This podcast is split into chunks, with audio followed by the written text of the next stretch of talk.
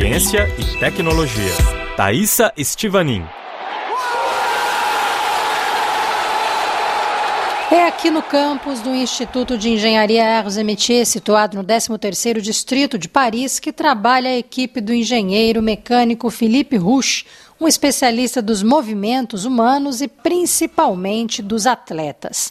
No laboratório de biomecânica do Instituto, jogadores da seleção francesa de futebol, treinadores de times de rugby, basquete ou outros esportes consultam de maneira anônima o engenheiro francês. O objetivo é obter uma modelização personalizada de como se comportar fisicamente em campo para evitar contusões.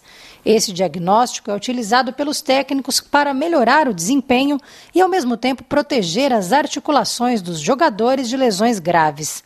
Por isso, diversos parâmetros são levados em conta. No caso do futebol, um robô batizado de Jarvis, em homenagem ao robô mordomo da trilogia Homem de Ferro, testa, por exemplo, qual o melhor modelo de chuteira a ser adotado em função do gramado, das condições climáticas, do estilo de jogo e da posição do craque.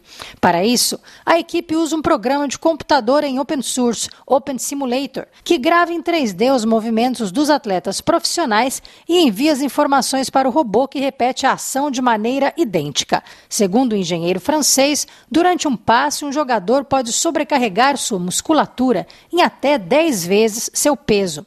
Por isso, é essencial pensar na forma, na elasticidade e na maciez ou não do tecido que reveste o calçado. O objetivo é aliviar o esforço feito pelo jogador, medido com precisão pelo robô. Perguntamos ao engenheiro francês por que no futebol os atletas se machucam tanto em campo. Segundo ele, é importante evitar certos movimentos. Para isso, o laboratório conta com uma base de dados de lances que resultaram em contusões. As imagens foram obtidas de gravações disponibilizadas para a arbitragem. Há gestos que não devem ser feitos, como recepcionar uma bola e cair apoiando só em uma perna, por exemplo. Em geral, não é uma boa ideia. Pode causar ruptura nos ligamentos. O técnico pode habituar o jogador a cair usando as duas pernas, programando o cérebro. Habituamos assim o jogador a fazer um gesto ou a evitá-lo.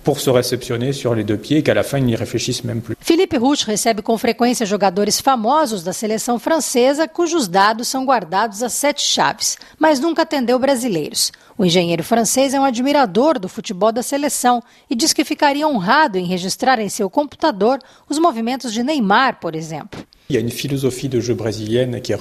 Existe uma filosofia do jogo brasileiro que é insuperável, que todos, inclusive a seleção francesa, tentam copiar. Uma facilidade de dançar com a bola, de entrar em contato com ela, que todos os jogadores tentam imitar.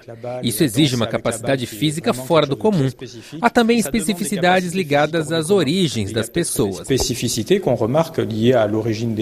O engenheiro francês também lembra como as particularidades genéticas fazem diferença no desempenho esportivo.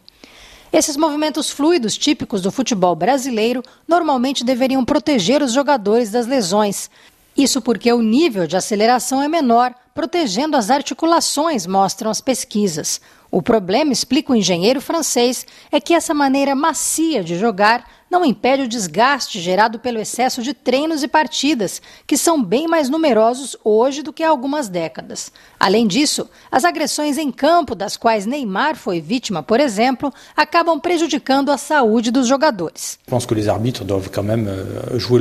O juiz deve se empenhar em impedir essas agressões que atrapalham o jogo e machucam os atletas. Existem jogadores tão sensíveis aos lances em campo que essas contusões os afetam emocionalmente.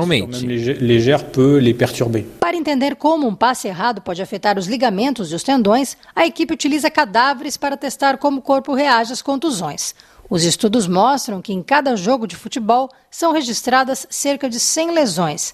No esporte, os jogadores muitas vezes se machucam sozinhos, lembra o especialista. Cerca de 60% das contusões não envolvem um lance com outro atleta. Mais uma vez, isso ocorre porque muitos jogadores, como Neymar, são solicitados, ressalta o engenheiro. Neymar é um jogador excepcional, que trabalha muito, todos querem vê-lo. O excesso de mediatização acaba sendo um problema. Chega em um ponto em que é preciso repouso. Segundo a Federação Francesa de Futebol, atacantes dificilmente prolongam a carreira depois dos 36 anos.